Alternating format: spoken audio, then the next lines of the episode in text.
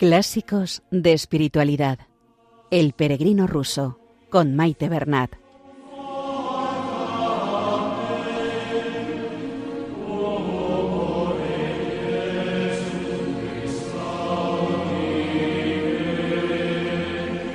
Un saludo a todos los oyentes de Radio María y bienvenidos al programa Clásicos de Espiritualidad con El Peregrino Ruso. Un saludo a María, nuestra Madre, que interceda por nosotros y por el mundo entero ante el Padre.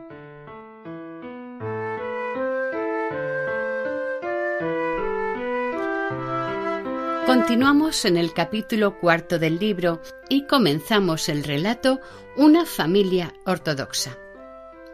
El peregrino se sorprende gratamente ante la santidad y ejemplaridad de esta familia conoceremos también la historia de esta familia. Escucharemos algunas reflexiones sobre el Padre Nuestro a través de los padres del desierto.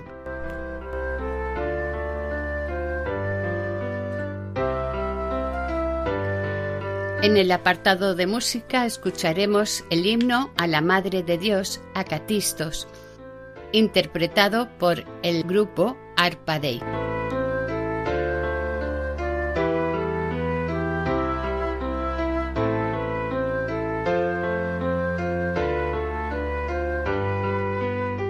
Comenzamos la lectura. El peregrino ruso.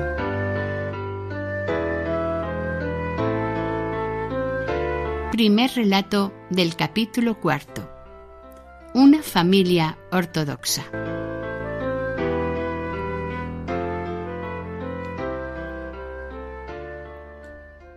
En ocasión de encontrarme atravesando la provincia de Tobolsk, Pasaba un día por una pequeña ciudad.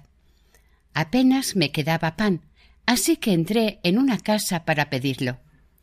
El dueño de la casa me dijo Llegas muy a tiempo. Mi mujer acaba de sacar el pan del horno.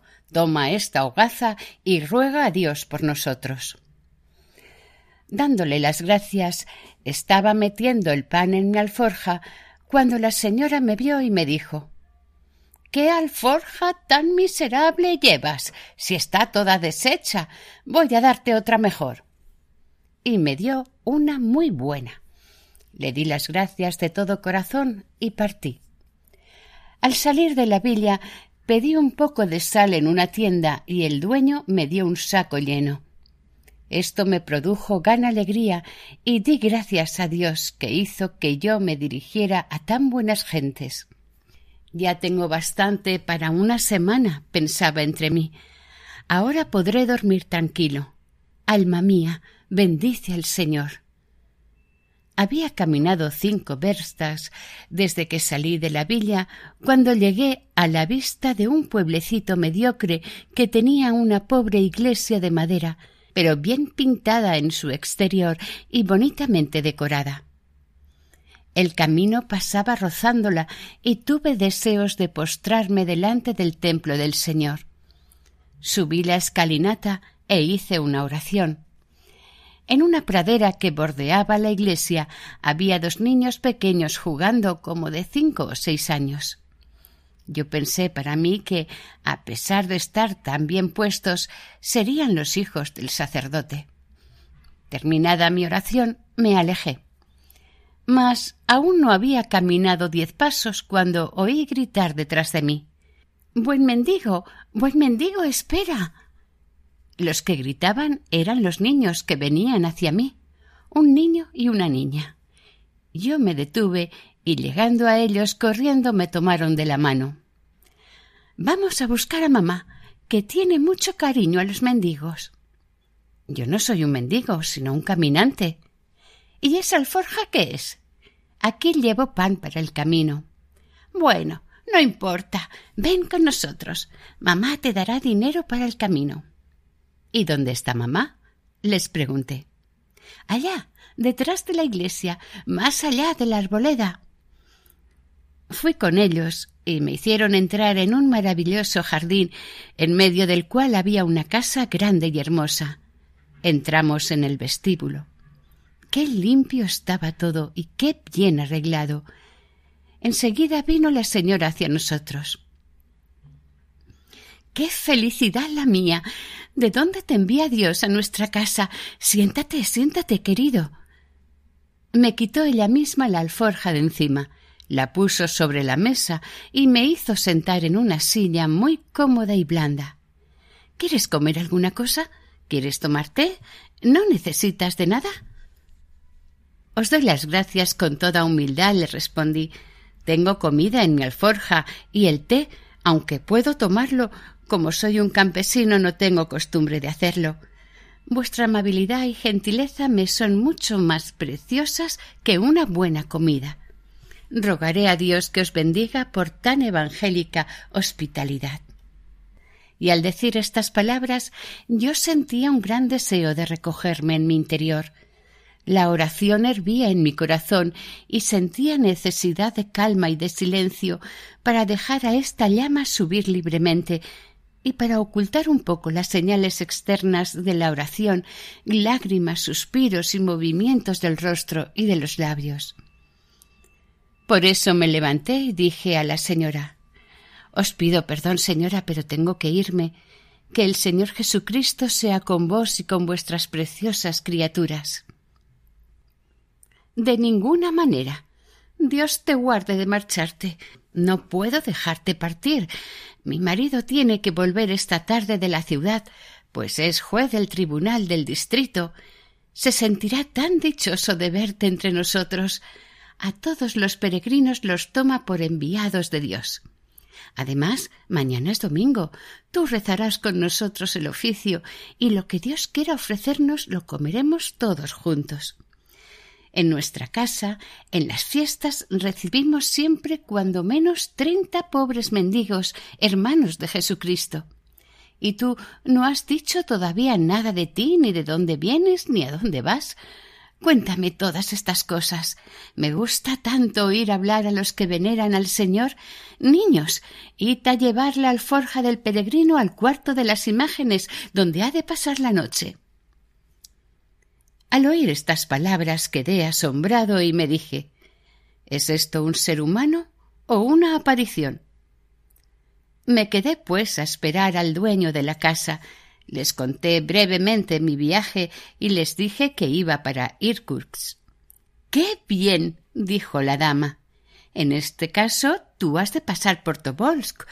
Mi madre vive allí en un convento a donde se retiró hace tiempo te daremos una carta para ella y ella te dará hospedaje. Muchas gentes van a ella a pedirle consejo. Además, podrás llevarle un libro de Juan Clímaco que nos ha encargado a Moscú para ella. Qué bien se combinan todas estas cosas. Llegó la hora de comer y nos sentamos a la mesa. Se presentaron además cuatro damas que se sentaron con nosotros. Después del primer plato se levantó una de ellas, hizo inclinación a la imagen y luego a nosotros y fue a traer el siguiente.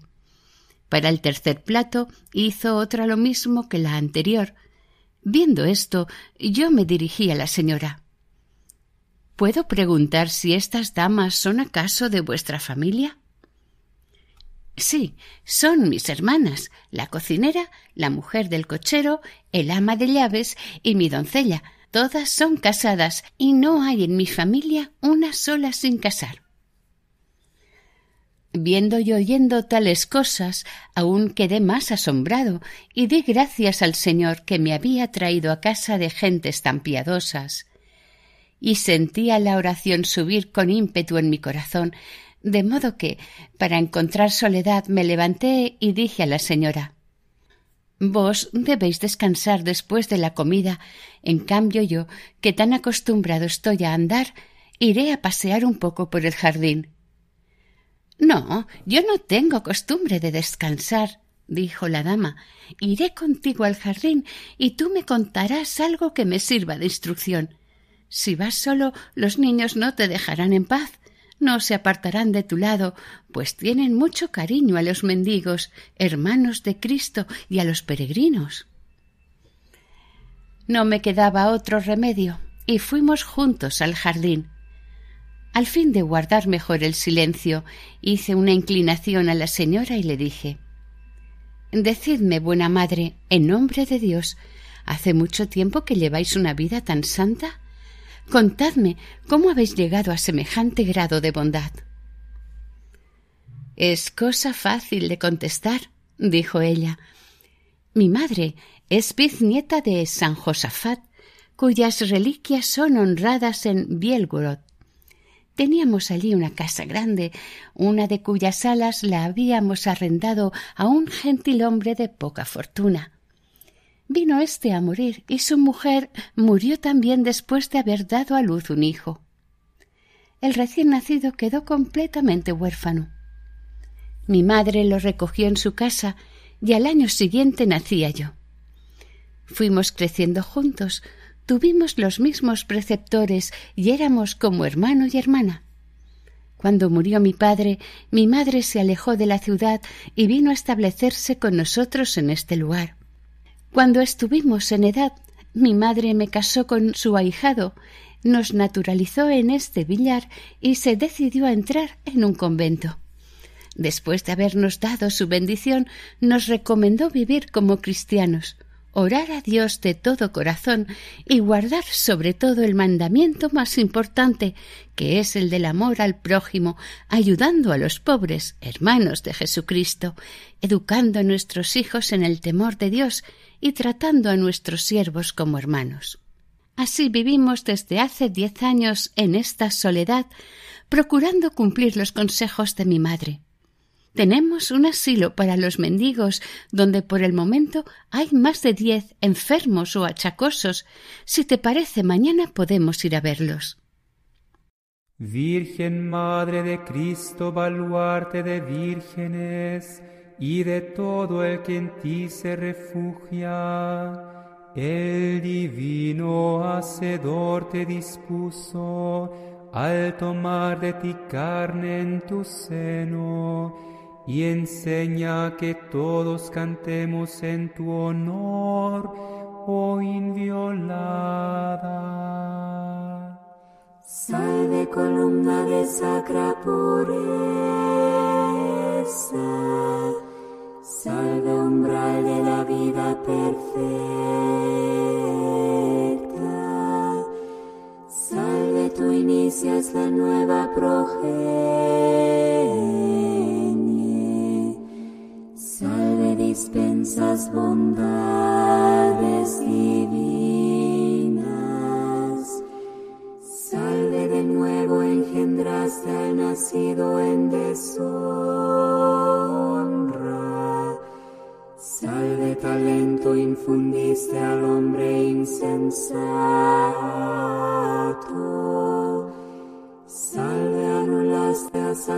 Estamos escuchando el programa Clásicos de Espiritualidad con el peregrino ruso. Continuamos en el cuarto capítulo, el relato Una familia ortodoxa.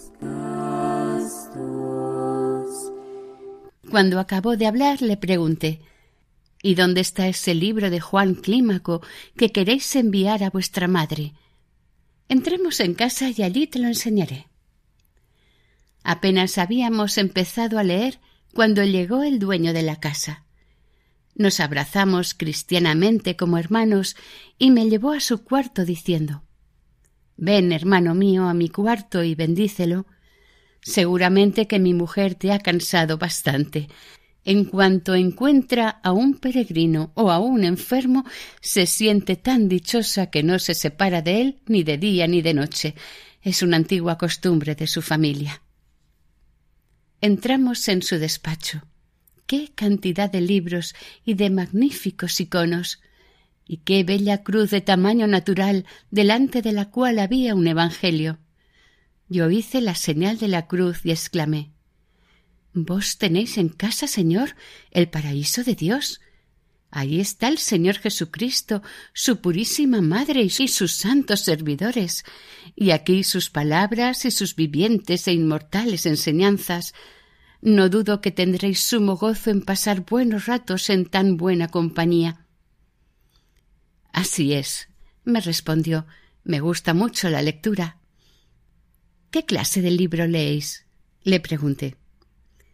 Tengo muchos libros espirituales. Aquí está el Menologio, las obras de San Juan Crisóstomo, de Pasilio el Grande, muchas obras filosóficas o teológicas, y no pocos sermones de predicadores de nuestro tiempo. Esta biblioteca me costó cinco mil rublos. ¿No tendréis acaso una obra sobre la oración? Tengo mucha afición por los libros que tratan de la oración. Aquí hay un opúsculo muy reciente, obra de un sacerdote de San Petersburgo. El señor sacó un comentario sobre el Padre Nuestro y comenzamos a leerlo. Muy pronto llegó la señora con el té y los niños traían una gran bandeja de plata llena de cierta clase de pasteles que yo no había visto ni comido jamás. El señor tomó el libro de mis manos, lo puso en las de su mujer y dijo Ella nos va a leer, que lee muy bien, y mientras nosotros dos repondremos fuerzas. La señora comenzó a leer.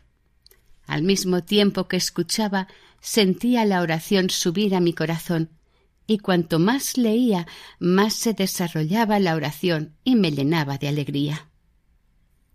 De repente vi pasar una figura rápidamente en el aire, como si fuera mi difunto Starets. No pude reprimir un movimiento, pero para disimularlo les dije Perdonadme, que me quería venir sueño. En este momento tuve la impresión de que el espíritu de mi Starets penetraba en el mío y lo iluminaba. Sentí en mí como una gran claridad y abundantes ideas sobre la oración. Justo cuando me persignaba esforzándome por alejar tales ideas, la dama acabó su lectura y el señor me preguntó si me había gustado y comenzamos a hablar sobre el tema. Lo leído me ha gustado mucho, le respondí. Por supuesto que el Padre nuestro es más grande y más precioso que todas las oraciones escritas que poseemos, por habérnosla enseñado el mismo Jesucristo. El comentario que de él habéis leído es bueno, pero todo él se refiere a la vida activa del cristiano, mientras que yo he leído en los padres una explicación que es sobre todo mística y orientada a la contemplación. ¿En qué padres has encontrado esto? Pues en Máximo el Confesor, por ejemplo, y en la Filocalia en Pedro Damasceno. ¿Te acordarías de alguna cosa? Repítenosla si te acuerdas.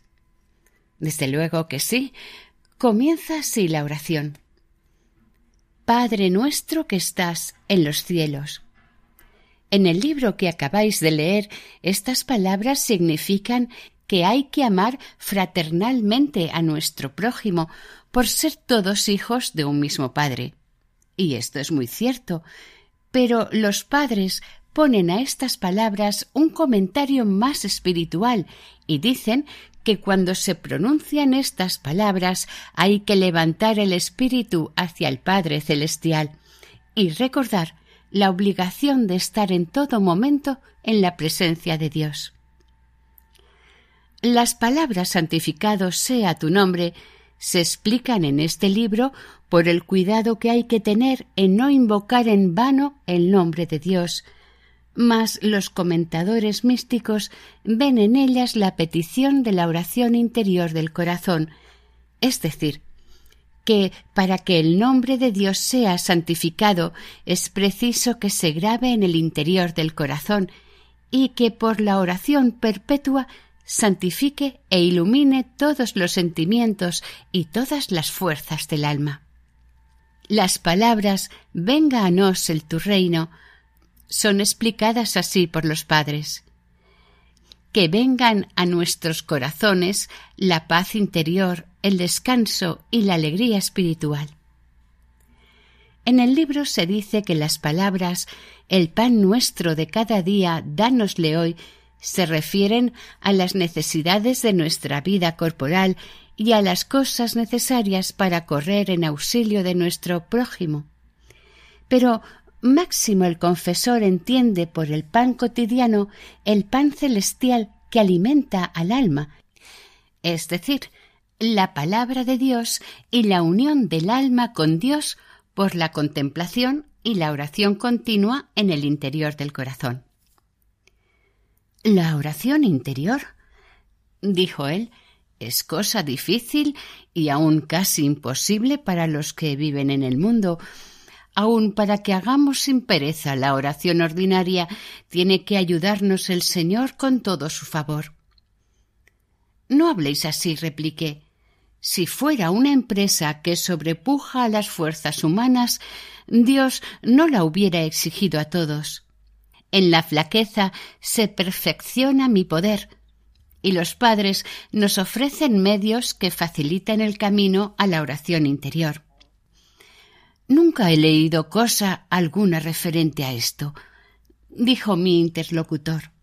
Si queréis, yo puedo leeros algunos extractos de la Filocalia. Tomé este libro, busqué un pasaje de Pedro Damasceno en la tercera parte y leí lo que sigue. Debemos ejercitarnos en invocar el nombre del Señor más que en la respiración, en todo momento, en todo lugar y en toda situación. Orad sin cesar, dice el apóstol, y con estas palabras enseña que nos hemos de acordar de Dios en todo tiempo, en todo lugar y en toda ocupación. Si haces alguna cosa, has de pensar en el Creador de todo lo que existe. Si ves la luz, acuérdate de quien te la dio. Si te acontece contemplar el cielo, la tierra, el mar y las cosas que en ellos están contenidas, admira y glorifica a aquel que las creó. Si te pones un vestido, piensa en aquel a quien se lo debes y dale gracias por él, a él que provee a tu existencia. En una palabra, que todo movimiento te sea motivo para celebrar al Señor, y así orarás sin cesar, y tu alma estará siempre en la alegría.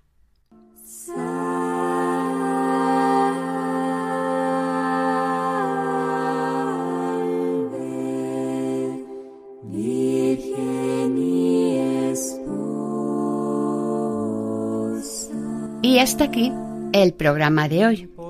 Seguiremos la semana que viene, si Dios quiere, con este cuarto capítulo y con el relato Una familia ortodoxa. Si desean ponerse en contacto con el programa, esta es nuestra dirección de correo electrónico clásicos de espiritualidad arroba radiomaria.es. En la sección de podcast de la página web de Radio María pueden volver a escuchar el programa de hoy y todos los emitidos anteriormente. También hay posibilidad de descargarlos. Si prefieren adquirir el DVD, pueden llamar al 91 822 80 10. Que el Señor y la Virgen les bendigan.